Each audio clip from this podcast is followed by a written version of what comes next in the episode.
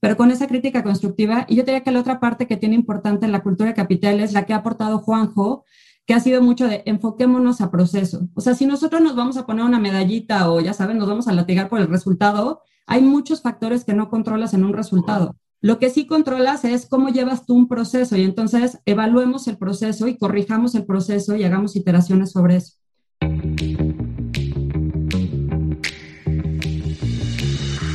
Hola, soy Fabrice Erfati. Bienvenido a Read to Lead, el podcast para los emprendedores que quieren llevar sus empresas a otro nivel.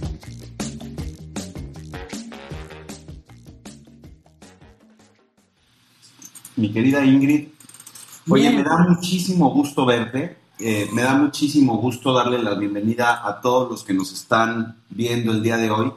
Esta es la novena edición del Read to Lead. La realidad es que cuando arrancamos con este ejercicio, pues la verdad es que nunca pensé que fuera a ir más del tercero y ahí vamos por nueve, entonces estoy súper contento. Además estoy muy contento porque he recibido muchos comentarios sobre que realmente estamos logrando ayudarle a emprendedores un poquito como escoger libros para leer y de alguna manera profundizar sobre parte de las conversaciones que hemos tenido. Y, hoy es un día muy especial porque además de que nos acompaña Ingrid, y voy a dejar que Ingrid este, ya se presente ella con mucho más detalle, yo he tenido la oportunidad de conocer a Ingrid profesionalmente, me encanta su trayectoria, está muy metida en rollos de, al principio de temas bursátiles y después dio el brinco a ser emprendedora y founder de Capitel. Quiero mucho a, a, otro de sus socios, Andrés un tipo al que, al que admiro mucho, he tenido la oportunidad también de trabajar con él, entonces es gente muy cercana y que por el otro lado, pues he visto cómo se la han rifado como emprendedores. Entonces, es, es padre tener gente que está haciendo eso. Y luego la otra parte que para mí es muy importante es que sea una co-founder. Es de esas cosas que vamos a platicar eh, conforme vayamos desmenuzando la lectura del día de hoy. Hoy vamos a hablar de un libro que se llama Think Again, de un señor que se llama Adam Grant. Y pues, ¿por qué, antes de entrar ya más en temas de detalles del libro y de Adam, ¿por qué no nos cuentas un poquito, Ingrid, quién eres, de dónde vienes, por qué estás haciendo lo que estás haciendo?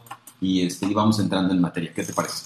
Seguro, mil gracias. Mil gracias por la invitación. Se me hace un ejercicio padrísimo lo que haces con esto de los libros, la verdad. Te lo decía a raíz de esta invitación. Hace mucho que no leía un libro con esta conciencia, ya sabes, con dedicarle tanto tiempo y esfuerzo a pensar cómo puedes tomar herramientas del libro que te pueden funcionar. Entonces, el ejercicio estuvo padrísimo. Mil gracias por haberme invitado.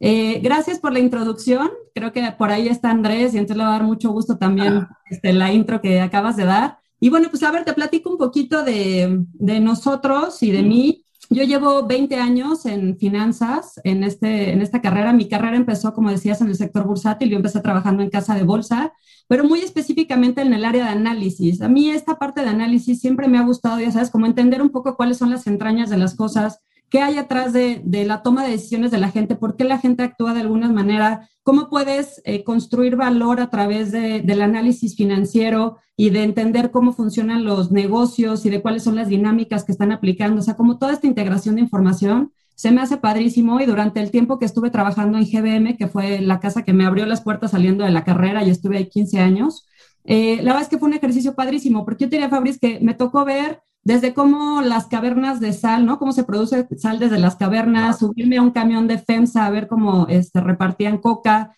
eh, ver cómo se extrae cobre de las minas más grandes de Perú. Entonces fue un ejercicio padrísimo como de entender, ¿no? La economía real y cómo funcionan las empresas. Y después de 15 años de estar ahí, salimos de GBM, mis socios y yo, Andrés Medina Mora y Juan Hernández, y teníamos ganas de toda esta construcción de valor y todo este aprendizaje que habíamos tenido en, en nuestra vida pasada, tratar de traerlo y poner, tratar de traer valor al ecosistema que creíamos que, que, todavía tenía chance de crecimiento, que son estas startups, estas empresas de economía real, empresas increíbles que están haciendo cosas padrísimas con marcas, con alto crecimiento, resolviendo problemas muy fundamentales del consumidor, de los clientes, de la economía y que pues, a lo mejor nosotros nos podíamos insertar echándonos la mano en términos de formalización de algunas cosas, institucionalización, traerles, ¿no? Como socios estratégicos, apoyarlos en este camino de crecimiento. Y yo te diría que lo más padre que hemos construido, llevamos cuatro años con Capitel, y lo más padre que hemos construido es, uno, el equipo que tenemos, que es un equipo increíble, la verdad.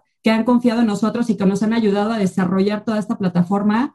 Y dos, ha sido un ecosistema padrísimo. O sea, lo que hemos tenido es un ecosistema de gente como ustedes, de clientes, de, ya sabes, contadores, abogados, o sea, gente que todo el mundo estamos poniendo un poquito nuestros pininos para que, que, esto, para que México se vaya moviendo, para que las empresas vayan avanzando, como para construir cosas más padres. Y este ecosistema ha sido de las cosas más increíbles que hemos construido en estos cuatro años, la verdad.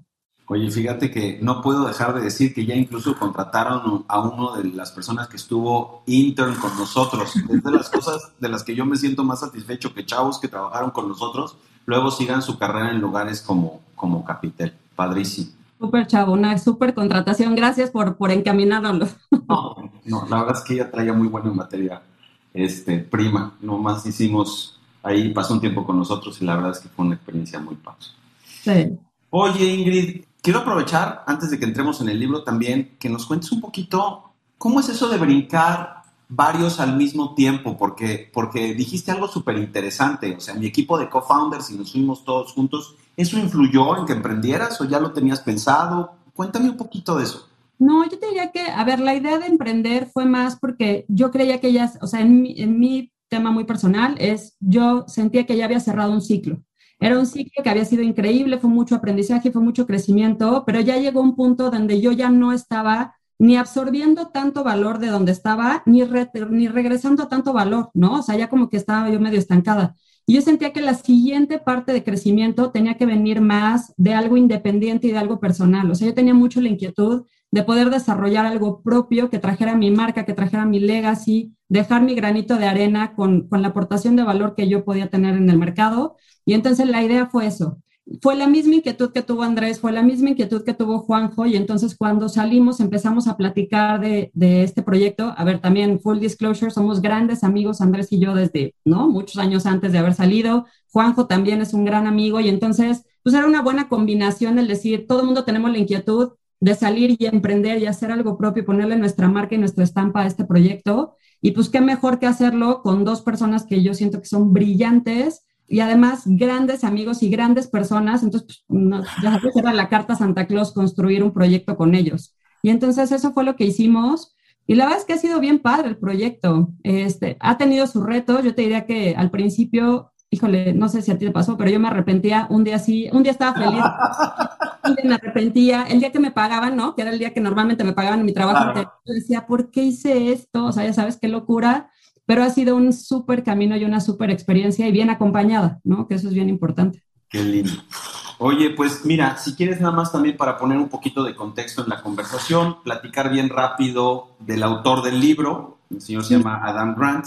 Además, es la primera vez que me pasa que si pone, no es cierto, creo que es la segunda vez, que, que tuiteando las invitaciones, este, él ponía like me cayó perfecto. Este, tengo pendiente buscarlo para agradecerle además el haber escrito un libro tan interesante.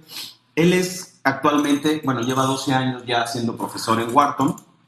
Es de formación eh, psicólogo por la Universidad de, Harvard y tiene un doctorado en organización en Organizational Psychology por la Universidad de Michigan. La verdad es que es un tipo muy, me parece muy profundo, pero al mismo tiempo interesante porque es súper práctico, ¿no? No sé cómo lo viviste o cómo lo leíste, pero para mí fue muy interesante el que el libro era divertido, era eh, con anécdotas, pero al mismo tiempo como bastante bagaje o con bastante profundidad académica, ¿no? No era simplemente el tipo escribiendo sus, sus opiniones, sino realmente profundizando en algunos temas y dando como bastante bibliografía al respecto. No sé cómo te, te fue a ti con la lectura, si fue más divertida o más aburrida.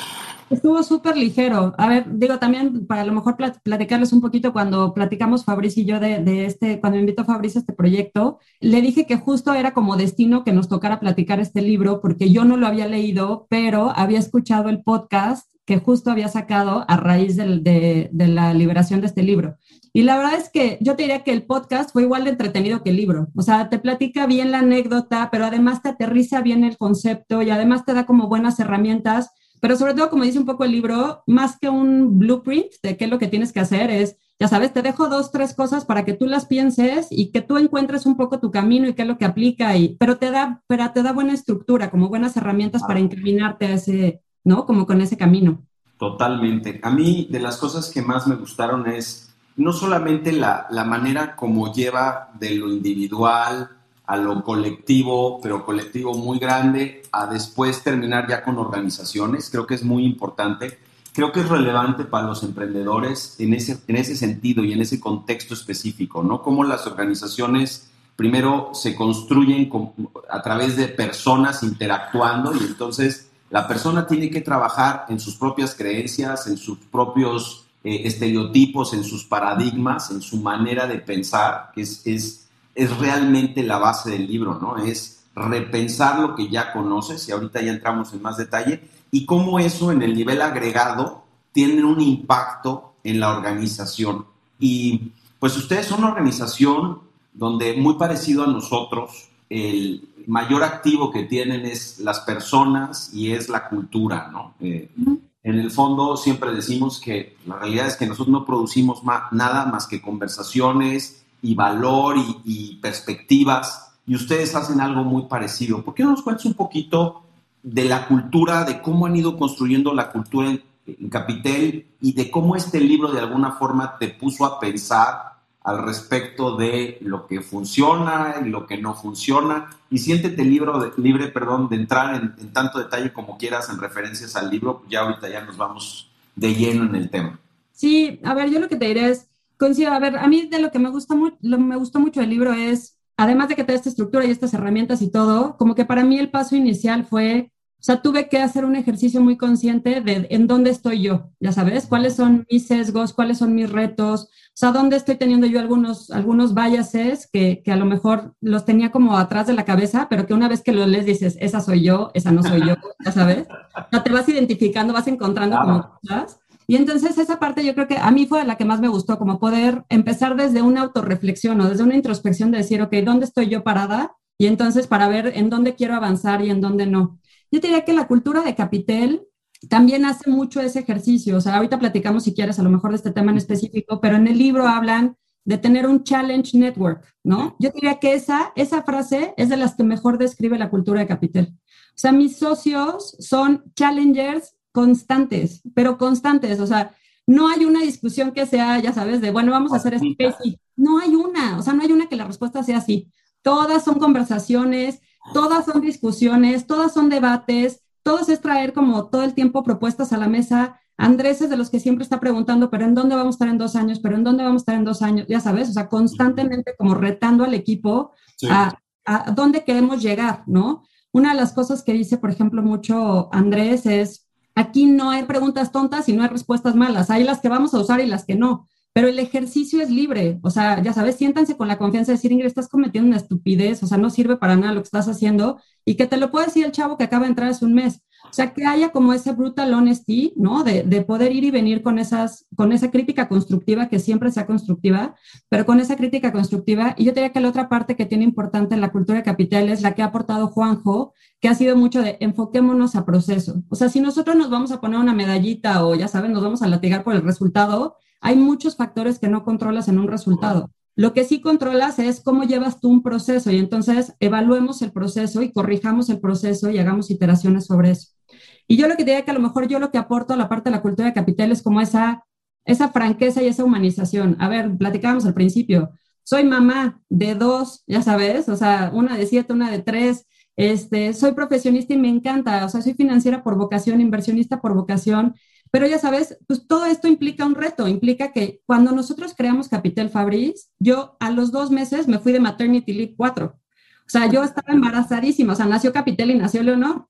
Y entonces, ya sabes, como el poder expresar que eso tiene retos, ¿no? O sea, tiene retos el ser mamá, tiene retos el querer ser emprendedora, tiene retos, tengo sesgos de haber sido bursátil y ahora moverme a otro mundo soy bueno o no para interactuar con gente, o sea, todo eso ponerlo en la mesa, yo siento, espero que lo que creen la cultura de capital es que sientan esa humanización del trabajo. O sea, esto no es algo que hacemos 9 to 5 y que una vez que hagas clock in y clock out se acaba. Es parte de tu vida, pero entonces también tu vida es parte de la chamba, ¿no? Entonces, como hacer esa humanización, creo que es, es parte también del ejercicio que hemos tratado de hacer en Capital.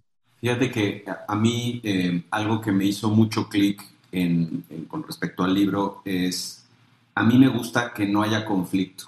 O sea, la verdad es que me gusta caerle bien a todo mundo y no estarme peleando y no complicar las cosas.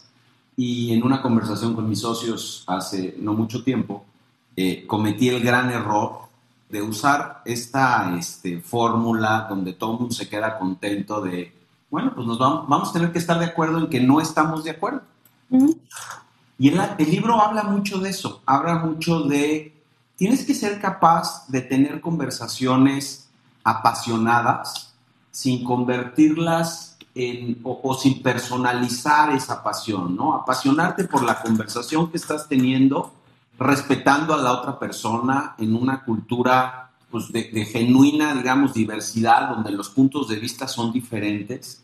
Y de las cosas que te ponen literalmente en la cara el libro es, hay mucha pobreza intelectual en tener group thinking, ¿no? En, en que haya una persona que se siente en la mesa y que digan, es para allá, y que todos vayamos para allá sin cuestionarlo. Y ahorita que hablabas de los procesos, una de las cosas que me encantó del libro, hay una parte donde dice que la, que la inteligencia es importante, pero cómo se piensa también es muy importante, ¿no? El proceso de repensar las cosas, habla del análisis científico y, y eso de cuestionar cosas que ya estás considerando como dadas, organizacionalmente es muy difícil porque los procesos precisamente te quitan o te permitan generar ciertos eh, pilotos automáticos en ciertas avenidas. El, el, pensar si el piloto automático está funcionando como debería también es parte de ese proceso de riqueza en términos de creación intelectual, ¿no? Sí, claro. No, de acuerdo. A ver, yo creo que el libro da muy buenas herramientas en ese sentido de, por ejemplo, cosas que, que, a mí yo me di cuenta, nosotros hacemos un ejercicio en Capitel que se llaman Foco Obsessions. Entonces, básicamente, después de, de cada periodo, después, después de cada proyecto, el que hizo, el, el, que lideró el proyecto, el equipo que trabajó en el proyecto, le presenta al resto del equipo y le dice, a ver, ¿no? Este fue mi caso y me equivoqué aquí, aquí, aquí, aquí, y aquí hice enojar al cliente y aquí no sé qué, o sea, todo, todo, todo, un poco para transmitirles cuál fue nuestra experiencia, porque no todo mundo estamos en, los, en todos los proyectos al mismo tiempo, entonces transmitir la experiencia, pero de las cosas que nosotros decíamos y que ahora estoy repensando es, de ahí salen mejores prácticas, ¿no? Entonces, de esos errores encontramos mejores, y lo que se hizo bien, encontramos mejores prácticas, y en mi cabeza, Fabriz, yo sí lo que estaba haciendo es palomita, ya sabes, o sea, yo ya construí este escalón de mejor práctica, palomita, y entonces luego le ponemos otro. Y el libro habla mucho de este, de este camino de repensarle, oye, ¿realmente queremos mejores prácticas? O sea, ¿queremos best practices o queremos better practices? Y cuando lo piensas como better practices en lugar de best practices, te das cuenta que ese better practice todavía tiene ¿no? margen de, de mejora. Y entonces ahí como que a mí me cambió un poco el chip de decir, chin, ¿no? O sea, toda mi torrecita que yo ya había avanzado en escalones, resulta que ahora también tengo que, ¿no? Hay, hay chance de repensarla. Pero, pero te digo, son de esas cosas que dices, claro, es que el que yo como que empiece a palomear cosas que ya hago bien, automáticamente me quita perspectiva de que esas todavía se pueden mejorar, ¿no? O de que pueden cambiar, o de que ya no son útiles, o sea, de cómo va evolucionando el proyecto, ¿no? Que no es, no es algo estático. Fíjate que una sugerencia es que inviten a sus clientes a, esos, este, a esas conversaciones para que se pongan divertidas. Yo tendría algunas cosas que aportar en algún deal que hicimos en el pasado, si hubiera puesto no, pero fíjate, eso que tocas es muy importante. El, el, el, lo que dices alrededor de chincaray, ya había yo palomeado este punto. El libro habla desde el principio sobre el hecho de que las personas somos flojas en términos de pensar. O sea, tenemos ciertas, y no lo digo específicamente por el caso que estás diciendo, pero me hizo pensar en, llegamos a un punto donde es más sencillo tener como una base muy sólida y esa base muy sólida que nos sirva para generar el siguiente piso y luego el siguiente piso y luego el siguiente piso. Y tener que regresarte al primero a moverlo hace que todo lo demás simplemente se descuadre. Pero la cantidad de errores que cometes simplemente por asumir que las cosas son estáticas son gigantescos, ¿no? Me hace pensar un poco en el caso que presentan de la NASA con respecto uh -huh. a los este, a los transbordadores estos espaciales, al Challenger y al Discovery. Uh -huh. El hecho de que cosas que ya se habían encontrado como errores en una organización, evidentemente, gente, pues la más brillante del mundo, uno pensaría, por haber asumido, pues que tenían explicaciones relativamente sencillas o por haber tenido una estructura donde la persona que encontraba un error, pues le daba pena levantar la voz y decir, oigan, está pasando esto porque pues todos los eh, PhDs ahí iban a voltearlo a ver, a decirle, oye, compadre, estás completamente fuera de, de contexto, pues llevó a que explotaran dos veces transbordadores espaciales, muriéndose 14 astronautas. Y lo bonito del tema, para que, para que lo lean, es, llegó una chava y cambió las cosas. Platicaba yo... Una latina, justo, ¿no? Exacto. Platicaba yo con, con Ingrid antes de empezar el programa que, que de las cosas que más gusto me da en, en tenerla aquí es es súper importante que haya casos de éxito de founders, de mujeres founders que se lancen a emprender. Por, poner simplemente un, dato duro, el, hoy en sí, día... Importe, Fabrizio, Dime. Ya, me, se, nos cruzó tantito. No, lo que tú decías, que es bien importante este tema de que haya female founders y, casos de éxito, bueno, o sea, casos, de, olvídate del éxito, Fabriz, de que nos aventemos a hacerlo. O sea, de que, de que veas que, ya sabes, si brincas el, ¿no? Brincas la cuerda o brincas el límite, del otro lado caes parada, ¿no? A lo mejor medio raspada y medio, ¿no? o sea, como sea, pero caes parada. Y, y, ese, y ese caso, o sea, yo lo que te diría es, creo que sí necesitamos más casos de esto, creo que sí necesitamos un ecosistema que apoye más, ¿no? Que, que humanice y que entendamos como esta parte de paridad y equidad de género, que no es lo mismo que igualdad, o sea, no, no nos vamos a estar de que yo quiero dos pesos, tú también. O sea, necesitamos entender cómo las personas nos insertamos a un proyecto. ¿Cuáles son los retos de un emprendedor y de un fundador? Y entonces, ¿cómo se van como integrando esas dos partes para que sea funcional? Pero la parte más importante, yo lo que te diría es, el éxito o el camino andado o el no éxito que hemos tenido hasta la fecha, o yo como cofundadora, ha sido gracias a mis cofundadores y gracias a mi equipo. O sea, porque si yo no hubiera tenido ese equipo, ¿sabes? Necesitas el apoyo, necesitas que todo mundo vayamos avanzando de la mano y que vayamos creando cosas padres, porque también irte solo, digo, seguramente habrá gente que, que se eche su camino, pero, pero nunca vas solo, ya sabes, vas con tu familia, vas con tus amigos o vas con tu, con tu plataforma de soporte. Y, este, y creo que encontrar una buena plataforma de soporte es bien importante. Conforme esa plataforma de soporte sea la comunidad completa, vamos a encontrar cada vez más casos de gente haciendo esto, de mujeres haciendo esto. Fíjate que eh, no sé si te acuerdas en el libro de la parte del, síndrome del impostor. Ah, las cosas que te decía donde yo me identificaba, si lo leí dije, ese soy yo. O sea, soy yo. Sí. ¿Por qué no lo explicas un poquito? El síndrome de impostor, lo que platicaban es este síndrome cuando tú te encuentras, te enfrentas a un reto, te enfrentas a, a, a tomar una decisión, cuando tú solo te sientes impostor, como que no tienes las calificaciones ni tienes todos los elementos para poder tomar esa decisión o avanzar sobre ese camino. Entonces te sientes súper impostor porque crees que no te lo mereces o crees que no tienes las calificaciones correctas o crees que no, ¿no? Como que estoy engañando a todo mundo de que creen que sí, pero yo estoy segura de que esto no, o sea, no soy la persona correcta para hacerlo. Y entonces yo te diría que eso es algo de lo que en particular creo que las mujeres lo tenemos muy, o sea, sí, sí lo tenemos como muy interiorizado, este síndrome, pero yo en particular, yo conozco mujeres también que no lo tienen, pero creo que es algo, algo que yo he compartido con otras mujeres en esta experiencia, pero yo así lo tengo tatuado. Aquí está, ya sabes, el síndrome impostor.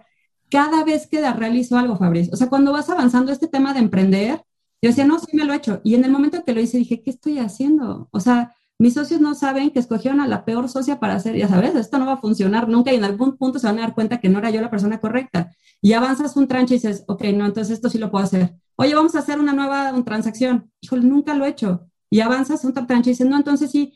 Pero el tema es como este tema de confianza, ya sabes. El libro habla, y esto a mí se me hace bien importante para el tema del síndrome del impostor.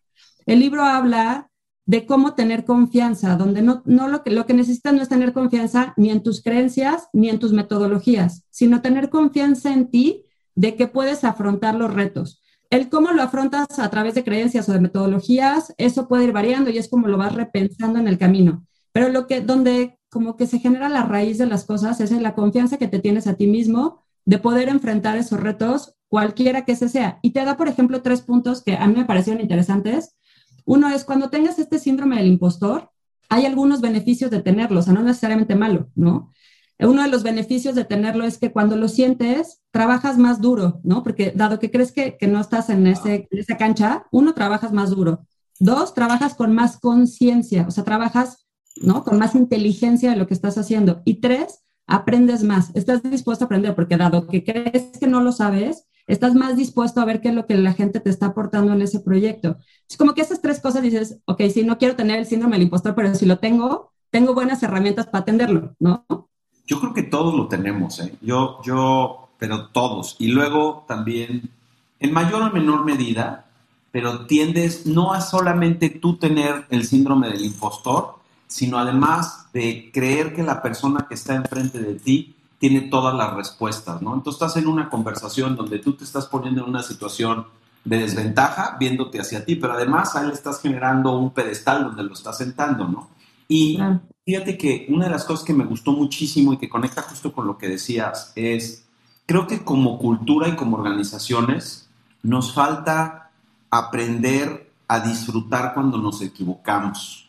Eh, una de las cosas que me encantó que decía este cuate, y evidentemente tenía que ser un académico, porque, porque tienes que pasar por ese camino como para valorar ese tipo de, de experiencia, pero cuenta dos o tres casos donde gente realmente muy reconocida, muy profunda, muy trabajada, habiendo logrado muchas cosas, se encontraba en una situación donde se equivocaban y tenían la confianza en sí mismos y en términos de, de, su, de su situación, digamos, en el contexto social, decir, fíjate, sí es cierto, me equivoqué.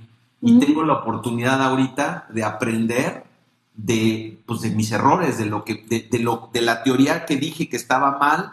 A partir de esto puedo rehacerla y puedo aprender más. Entonces es, es la verdad es que retar unos paradigmas bien cañones, ¿no? Es lo que te iba a preguntar, ¿cómo lidias tú con eso, Fabriz? ¿Cómo lidias tú con ese esa, esa, sensación de, ya sabes, me equivoqué, pero lo puedo llevar por buen camino, o, o, o, se vuelve algo más emocional y entonces es como más la reacción de, ¿no? de intestino. O sea, ¿cómo lo lidias? Mira, yo, para serte completamente honesto, creo que eh, algo que trabajo mucho es eh, cómo puedo ser una mejor persona. Mucho. Y el tema de autocrítica es súper importante. Y la verdad es que hay muchas veces que me doy cuenta que me equivoqué y tristemente, pues hay veces que me doy cuenta que me equivoqué después de que me equivoqué y hay mucho rato que pasó ya no tengo mucho que hacer, pero creo que el estar como muy presente en el momento, en el lugar y como muy pendiente de lo que yo estoy sintiendo y de lo que está pasando, me ayuda mucho a lidiar con eso.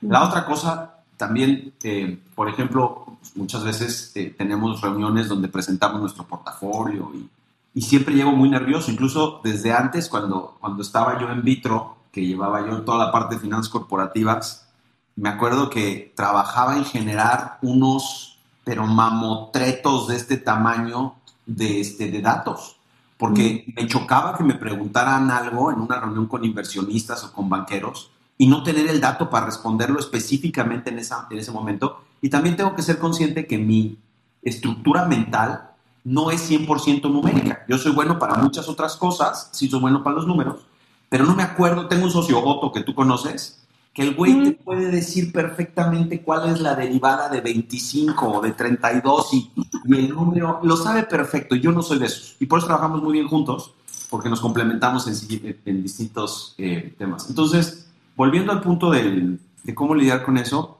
yo creo que te tienes que conocer muy bien. O sea, creo que el principio es saber de qué pie coges. Y desde ahí ir construyendo una serie de ayudas para poderte sentir cómodo y estar y, construir esa confianza en ti mismo de poder, por un lado, saber de lo que estás hablando, pero por el otro lado también generar un cierto nivel de vulnerabilidad, de decir, oye, pues me equivoqué y no se acabó el mundo. Y la última cosa que te diga alrededor de eso es, al menos en mi caso, y, e intuyo que en el caso tuyo debe ser algo parecido, el juez más perro que existe eres tú. Eres tú, sí. O sea, y, te, y, la verdad es que no te ayuda a hacer mejor las cosas, y creo que para los emprendedores es, es un tema importante, ¿no? Muchas veces se flagelan en términos de es que no salió exactamente como yo lo quería, y es más importante que salga y que de ahí itere y entender y tener los mecanismos en el contexto del libro para ver un, un científico, ¿no? Esta era mi hipótesis, esto fue lo que hice, estos fueron los resultados, aprendí de esto, lo reincorporo y entonces cada vez mejora que simplemente pues tirarte a la lona y decir, o sea, de verdad es que no pude, ¿no? Y el mundo va a explotar. Creo que de los grandes retos que te pone el libro enfrente y de lo que habla es necesitas aprender a desaprender Y, eso es, es un tema, me parece muy difícil y que, y que no lo logras, ¿no? O sea, no lo logras puntualmente, sino lo vas mejorando conforme vas avanzando en el tiempo, ¿no? Pero sabes que yo, de las cosas que rescato pues del libro de cómo aprender a desaprender, yo diría que las primeras cosas que me llamó la atención y que es algo que espero ejercer es escuchar conscientemente. Yo no sé si a ti te pasa, de estás en las comidas o estás en las cubas o estás en donde estés y de repente escuchas la conversación, como ya, o sea, ¿no? De repente te extraes tú de dos personas platicando y ya el de este lado no le está contestando lo que le está preguntando a este, este ya le está, o sea, ya no están en la misma conversación. Y a mí yo siento que mucho de lo que a veces pasa con eso es, estamos escuchando nada más para esperar el silencio, para ver qué contestamos, no para escuchar y para aprender. Cuando contribuyes, ¿no? Exacto, ¿no? O sea, siempre lo que tú decías, pues quieres a lo mejor tener la respuesta, quieres resolver el problema, quieres, ¿no? Como participar y que tu punto de vista se escuche. Pero cuando, cuando realmente haces un ejercicio de escucha consciente, yo creo que ahí es donde empieza ese proceso, por lo menos para mí empezaría ese proceso de reaprender. Y es lo que decías para los emprendedores, o sea, un poco el hacer una escucha consciente de la gente que está cerca de ti, de tu equipo, de tu cliente, de lo que el mercado te está diciendo, de lo que tus inversionistas te están diciendo, cuando realmente, ¿no? Como que haces pones tu mente en blanco para, para absorber toda esa información, siento que ahí es donde a lo mejor dejas de ser tan duro contigo mismo y dices, ah, ok, o sea, el camino que escogí no era necesariamente el que yo, no llegué al punto que yo esperaba, pero en este camino recogí muchas experiencias, cosas que, que son productivas, ¿no? Y entonces empieza a jalar otros hilitos para, para futuras experiencias. Pero cuando, cuando realmente abres la mente y empiezas a escuchar el feedback de la gente crítica, constructiva, inteligente, este, que, sabe además a dónde te quiere llevar, este, siento que, que, se mejora mucho hasta la percepción de ti mismo, ¿no? Porque no estás tan encerrado en tu cabeza escuchándote a ti solo. Totalmente. Una de las cosas que me gustó mucho es la manera como el autor, como Adam Grant, digamos, em, define tres personas que hablan mucho y que confirman sesgos intelectuales, ¿no? Habla del preacher, del prosecutor and the politician. Vendría siendo el, el um, ¿qué sería? El preacher es quien está dando un sermón, ¿no? El que sermonea. El que sermonea. El, el fiscal, el que persigue y el, el político, ¿no? Y, y de alguna manera son modos o personalidades que adoptamos en conversaciones porque pensamos que a través de eh, sermonear a la gente o de perseguirla cuando son distintos a nosotros, o de armar unos discursos como muy elocuentes, logramos empujar nuestras ideas hacia las demás personas, ¿no? Hacia las personas con las que estamos platicando.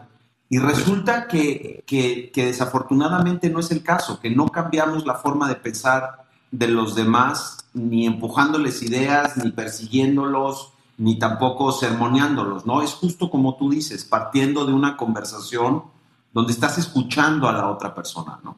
Sí, o sea, digo, yo, yo trataba de, identificarme con alguno de esos este, perfiles que decías ahorita y creo que la verdad he sido todos, ¿no? depende del tema que me pongas. A veces he sido, he sermoneado, a veces sí he sido súper, ¿no? O sea, he perseguido, a veces he sido súper política, ¿no? Tratando de jalar como para mi causa pero finalmente yo creo que los capítulos finales habla de un tipo de entrevista que hacen en, justo en un hospital, ¿no? Contra, el caso son las vacunas, ¿no? Y entonces, más allá de discutir aquí si estamos a favor o en contra, que además ahorita es un tema relevante, pero bueno, una mamá decide que no había vacunado a sus hijos y entonces el chiquito que nace, nace delicado de salud y entonces como que todo el hospital está tratando de impulsar a que la mamá realmente saque al niño del hospital ya vacunado y entonces, pues, optaron por todas las opciones, ¿no? O sea, por, por pedirle por favor, por llamarla que era de lo peor, la peor mamá, etcétera, y nada estaba funcionando. Y entonces en el libro hablan de que hay un tipo de entrevista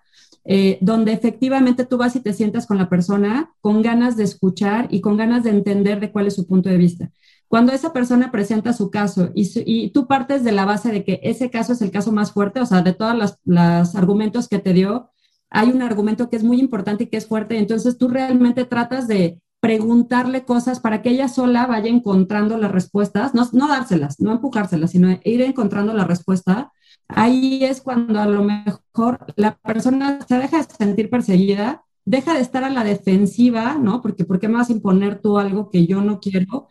Pero si sale de mí la respuesta, o sea, si tú me sacas las preguntas correctas y sale de mí la respuesta, entonces lo que necesito de ti es nada más ayuda para llevarlo a cabo. Pero la respuesta fue mía, así es como yo encuentro esa solución. Y entonces finalmente el caso es que la mamá efectivamente vacuna no nada más al chiquito, sino al resto de los hijos y luego se va toda la, ¿no? la comunidad a seguir vacunando. Pero ese, ese tema yo creo que es importante. O sea, cuando nos sentamos con alguien a platicar, Fabrizio, con un emprendedor, digo, no sé si a ustedes les pase, pero de repente llega un inversionista, llega un emprendedor y te dice, es así como lo quiero, ya sabes, y, así se acabó, ¿no? El inversionista llega y es así como va a estar el ticket, punto, se acabó. Y entonces cuando no hay esa conversación entre las dos partes, siento que es difícil que se llegue a puntos medios, ¿no? Es difícil que la otra persona entienda tu punto de vista o viceversa. Cuando estás dispuesto a escuchar y partes de que esta persona tiene valor, de que es algo interesante e importante lo que te está diciendo y es inteligente en alguna medida algunos de los argumentos, entonces en ese punto empiezas a, hacer lo que ellos llaman como un baile.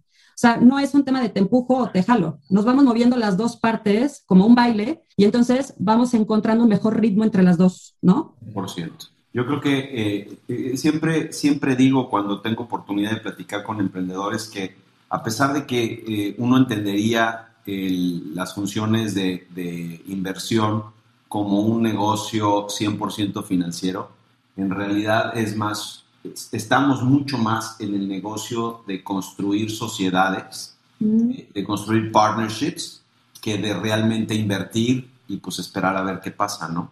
Y también, justo al punto que haces, cuando neceas mucho en una conversación, lo que terminas haciendo es polarizando la conversación y las dos partes literalmente enterrando los talones para que no los muevan, ¿no? Me imagino dos, dos personas jalando la cuerda, así ya sabes, como cuando, cuando chiquitos jugabas a eso, y, y, los dos lados, a ver quién puede enterrar más duro los talones para que no los muevan.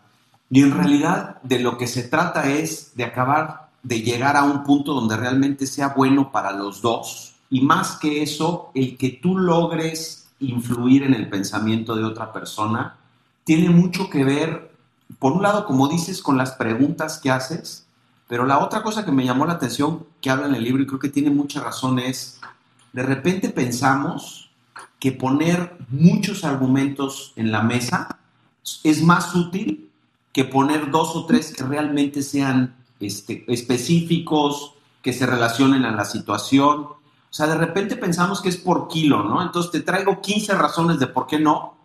Y lo que pasa es que la otra persona más bien a partir de la primera razón ya dejó de escuchar las otras 15 y simplemente, pues no porque no, y me voy a poner todavía más duro en mi posición porque no estoy realmente, no te estás interesando por entender qué es lo que está pasando conmigo y por el otro lado me quieres aplastar en razones, no forzosamente voy a ceder a eso, ¿no?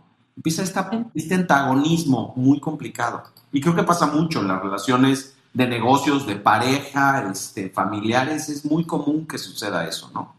Sí, de hecho, un super tip que da el libro, que también son de las cosas que ya sabes, apunté, eh, un super tip que da el libro te dice, cuando tú realmente quieres tener una conversación útil y productiva, además de lo que tú mencionabas, ¿no? Como de concentrarte, o sea, no es por kilo, ¿no? Concéntrate en dos, tres argumentos, no pienses que las cosas son blanco y negro, hay una, hay una cantidad de grises intermedios, ¿no? O sea, las cosas, los argumentos y las conversaciones y las discusiones son complejas, no es blanco y negro. Entonces, no le, no le extraigas esa complejidad, o sea, efectivamente toma en cuenta que hay cosas intermedias que no nada más son los polos lo que está discutiendo. Pero este cuate da una, da una sugerencia que me pareció buenísima, es, cuando tú quieres tener una, una plática constructiva, no preguntes por qué. O sea, ya sabes, yo no le pregunto a Fabricio, oye, pero ¿por qué te gustó? ¿Pero por qué estás de acuerdo? ¿Pero por qué no? ¿No? ¿Pero por qué no me ayudas? ¿Pero por qué? Es más, oye, tu punto de vista es cómo, o sea, cómo lo que tú me estás proponiendo es útil para este caso. No es por qué es útil para este caso, porque entonces cuando tú me preguntas por qué es útil para este caso, yo automáticamente voy a tratar de regresar con la mejor respuesta posible para defender mi punto de vista. Cuando tú me preguntas, ¿no? ¿Cómo es útil esto que tú me estás diciendo para el caso que estamos analizando? Me haces reflexionar y me haces pensar. Y entonces yo salgo de este modo defensivo y entro en un modo que él le llama como más científico el pensamiento, de decir, ah, ok, a ver, entonces vamos a ver, vamos a atacar el problema, no la discusión entre tú y yo. Y entonces ese tip me pareció como muy útil. No, y es interesante porque, porque utiliza esta gama de grises que mencionas para analizar cosas tan este, polarizantes como, como el tema de eh, las armas en Estados Unidos, ¿no? o las vacunas. El, el, por qué hay gente, no hay buenos y hay malos, sino pues, como todos, ¿no? Somos personas y construimos nuestros razonamientos con, bases, con base en ciertas informaciones y cómo hay una serie de matices que hacen que no te tengas que montar en una posición totalmente este, inamovible, sino que vayas pudiendo generar un criterio al respecto y entonces, como dices, ¿no? Esta danza se genere y entonces vayas cambiando poco a poco la opinión de la gente con la que estás con la que estás negociando. Y al mismo tiempo en el camino, y no lo dice como tal, pero me parece que va como implícito, tú también vayas cambiando tu opinión al respecto. Justo a lo que te iba a decir, o sea, yo siento que, que una de las cosas que se puede volver medio perversa del libro, o que por lo menos para mí se empezó a volver medio perversa, es cómo, ya sabes, cómo encuentro cosas para cambiar la opinión de todo, o sea, cómo estoy encontrando herramientas útiles para que todo el mundo esté de acuerdo conmigo y cambiar la opinión de todo el mundo, ¿no? Y decía, tengo dos, tres pendientes con Andrés y Juanjo que de aquí salen, o sea, que seguramente se vienen para acá. Pero, pero justo es como, como un incentivo perverso, ¿no? El regresar a pensar que con esas herramientas tú puedes cambiar a los demás. O sea, justo el libro creo que es muy eh, útil y constructivo en cómo te cambias tú, o sea, cómo, está, más, cómo estás abierto al cambio, cómo estás abierto a repensar las cosas, a reaprender procesos, a reaprenderte de ti mismo. O sea, hablaba, por ejemplo, esta visión de túnel, ¿no? Que dices, oye, a ver, yo cuando era chiquita decidí que iba a hacer esto. Y a los 35 años sigues con esa visión que tuviste a los 12, ¿no? Cuando te preguntaron qué querías ser de grande y tú dijiste que doctor, pues a los 35 años ahí sigues en el camino de doctor, ahí sigues en el camino de finanzas, ya sabes, o ahí sigues en cualquiera de todos esos. Y entonces un poco lo que dices, o sea, de veras, de veras estamos construyendo vidas y profesiones y carreras y ecosistemas en base a, conocimiento que probablemente ya no es útil, vigente, ¿no? Este, pues, a lo mejor sabroso para tu vida, o sea, ¿Cómo haces para evolucionar esa parte? La única manera de evolucionarlo es repensándolo, ¿no? O sea, y esa parte a mí, te voy a decir, por ejemplo, una experiencia personal, de este es muy, muy personal. Yo no quería tener hijos, ¿no? Empecé diciéndoles que soy mamá de dos. Yo no quería tener hijos. Yo quiero estar en mi carrera, ya sabes, no quiero que tenga nada que me, que me ate para que yo me pueda mover por el mundo y pueda ser la financiera que quiero ser, no sé qué tuve la plática con mi esposo antes de casarnos y mi marido me dijo, mi reina, te amo y te adoro, pero así no vuela. O sea, el plan de vida conmigo es familia con niños. Híjole, y la verdad sí me la pensé, dije, no, pues, o sea, ya sabes, si con alguien lo voy a tener, es con mi marido, que es una maravilla. Pues órale. Y ya sabes, ahora que soy mamá, digo, no sé, ya no, ya no tuve la vida de no mamá, pero ahora que soy mamá, digo, qué maravilla. O sea, y que en mi caso, en mi experiencia muy personal, hubiera sido muy pobre mi decisión de haber dejado un súper marido y haber dejado la posibilidad de la maternidad que disfruto ampliamente, porque yo a los 17 años vi una serie en Estados Unidos que era importante que las mujeres tuviéramos carreras. Es súper es, interesante, fíjate, porque una, una de las preguntas que había yo preparado para la conversación era cómo aplica el método científico en los negocios. Y es, pues acabas de dar un ejemplo específico de tu vida, pero tiene que ver con eso, ¿no? Esa posibilidad de constantemente replantearte eh, tu producto, la manera como atiendes a tus clientes, la razón por la cual existe tu negocio, en el contexto de la realidad actual e incorporando cada vez información nueva, ¿no? Justo como dijiste, si una niña de 17 años toma la decisión para mí, para toda la vida, pues, este, menuda bronca, ¿no? Sí, muy interesante. Muy, muy. Y además, ¿sabes qué, Fabriz? O sea, yo, yo lo decía mucho esto en mi, en mi vida de analista. Cuando a mí me decían, oye, pues qué flojera tu trabajo, porque ya sabes, estás viendo números Excel y sentada, yo decía, al revés, esto está padrísimo porque lo que yo estoy viendo son cosas vivas, las empresas son cosas vivas, los emprendimientos son cosas son cosas que van a evolucionar, cosas diferentes, porque tus inversionistas están evolucionando. O sea, todo eso va, va haciendo que el ecosistema sea vivo, ¿no? Y entonces, pues, evoluciona con la empresa. Totalmente, 100%.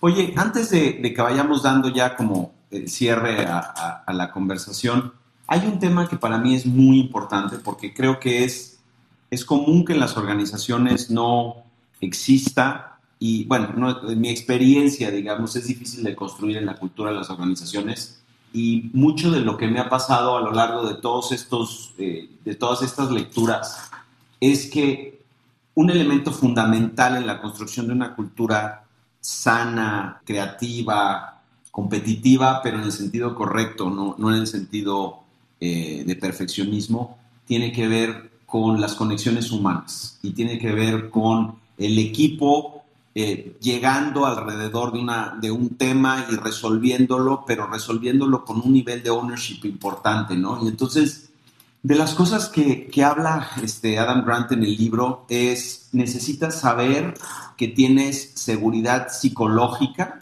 en el contexto de tu organización y dice, no que ello construya una complacencia con los errores, sino que además que venga a la paz de accountability, ¿no? Tienes que saber que te puedes equivocar en la organización, que te puedes equivocar en las conclusiones a las que llegas, que nadie te va a caer a palos, pero también tienes que saber construir una cultura de accountability. ¿Cómo, lo vives? ¿Cómo lo vives tú eso? Creo que es un tema muy complicado y que tiene mucho, o sea, que es working progress en muchos sentidos, pero me gustaría ver, pensar, eh, revisar contigo cómo vives toda esa parte es bien difícil. O sea, yo te diría que eso es un proceso vivo y es un proceso de iteraciones de, ¿no? ¿Dónde avanzamos y dónde vamos hacia atrás? Eh, yo creo que sí en Capitel, de las cosas que hemos hecho es quién va a tomar el liderazgo del proyecto y por lo tanto quién es responsable de cómo va avanzando el proyecto. Pero es responsable en el sentido de que es alguien que coordina y es alguien que ayuda a que ese proyecto tome un camino pero no es el que, ¿no? Si no sale le vas a caer a palos, pero tampoco es el que si sale le vas a dar, ¿no? Todas las medallitas. O sea, esta es una construcción de todos, o sea, en todo el proceso vas involucrando mucha gente, pero sobre todo es, o sea, una que hacemos mucho es, Andrés lo repite cada vez que puede, es, ya sabes, la respuesta correcta no la tengo yo, o sea, eh, no es lo que yo les instruya, no es lo que yo les diga, no es lo que yo quiera, tampoco es lo que el cliente quiera, ¿no? Es cuál es la mejor solución. Entonces pensemos todos cuál es la mejor solución y para eso necesitamos un brainstorm importante. Ahora, al final, cuando se toma una decisión, pues tiene que haber cierto accountability, es decir, ok, ¿cómo se hizo el proceso? ¿Cómo se tomó la decisión? ¿Quién llevó a cabo esto? Para que también, no para otra vez, ni para premiar ni para agarrar a palos, pero para regresar y que esa persona sea la que ayude a corregir nuevamente el proceso. O sea, que, se, que haya aprendizaje ahí involucrado. Eh, pero ha sido difícil, o sea, yo te diría que me encantaría decirte, nombre, lo hacemos súper bien y todo, nos sale increíble. La verdad no, o sea, la verdad es que este ejercicio de todo mundo véngase, ya sabes, y todo mundo participe, o sea, nosotros le decimos todo al equipo, vengan, participen, díganme por qué estoy mal, o sea, díganme que estoy, o sea, que ya sabes, sáquenme del proyecto si es necesario, si no estoy aportando, o sea, hablen, ¿no? Díganme las cosas. Pero a veces es un poco difícil porque yo siento que, que la comunicación no escrita, no oral, es como, ah, bueno, pues es que ella es la jefa, ¿no? Y entonces, pues aunque me diga que no, ¿cómo, o sea, ¿para qué, para qué la sapeo, no? Capaz si me corre. Y entonces, ese tipo de cosas, yo siento que es algo que se tiene que trabajar todos los días, de que ellos sepan cómo efectivamente me pueden venir a criticar. Y la manera como lo hemos hecho es constantemente les decimos que la crítica más dura, además de venir de uno mismo, viene de los socios. O sea, entre los socios hay una crítica constante, lo que te decía al principio, hay un challenge constante todos los días. Y entonces que sepan que si nosotros nos decimos, y les hemos dicho, nos hemos gritado, hemos llorado, hemos reído, hemos acabado en cubas, hemos sido productivos, a veces no, pero todo el tiempo hacemos este ejercicio de crítica constante y de reto constante. Si nosotros lo hacemos, es para que todo el mundo participe de ese ejercicio. Pero bueno, pues a veces sale bien y a veces no, Fabri, la verdad, ¿no? Este, o sea, es, es, un, es un proyecto que yo creo que sigue avanzando. Lo que importa es que, es que sume todo junto. Entonces, este, como dices, habrá a veces restará un poquito, pero el agregado sea positivo, ¿no? ¿Ustedes cómo le hacen, Fabriz? Pues muy parecido. La verdad es que me imagino que muy similar a ustedes, eh, de las cosas que tenemos en el equipo son personalidades muy fuertes. Y eso muchas veces es muy intimidante para la gente que se incorpora al equipo. Trabajamos mucho en procesos de retroalimentación. Por ejemplo, cada vez que hacemos offsites, que hacemos una vez al año, tenemos un proceso de feedback para los socios.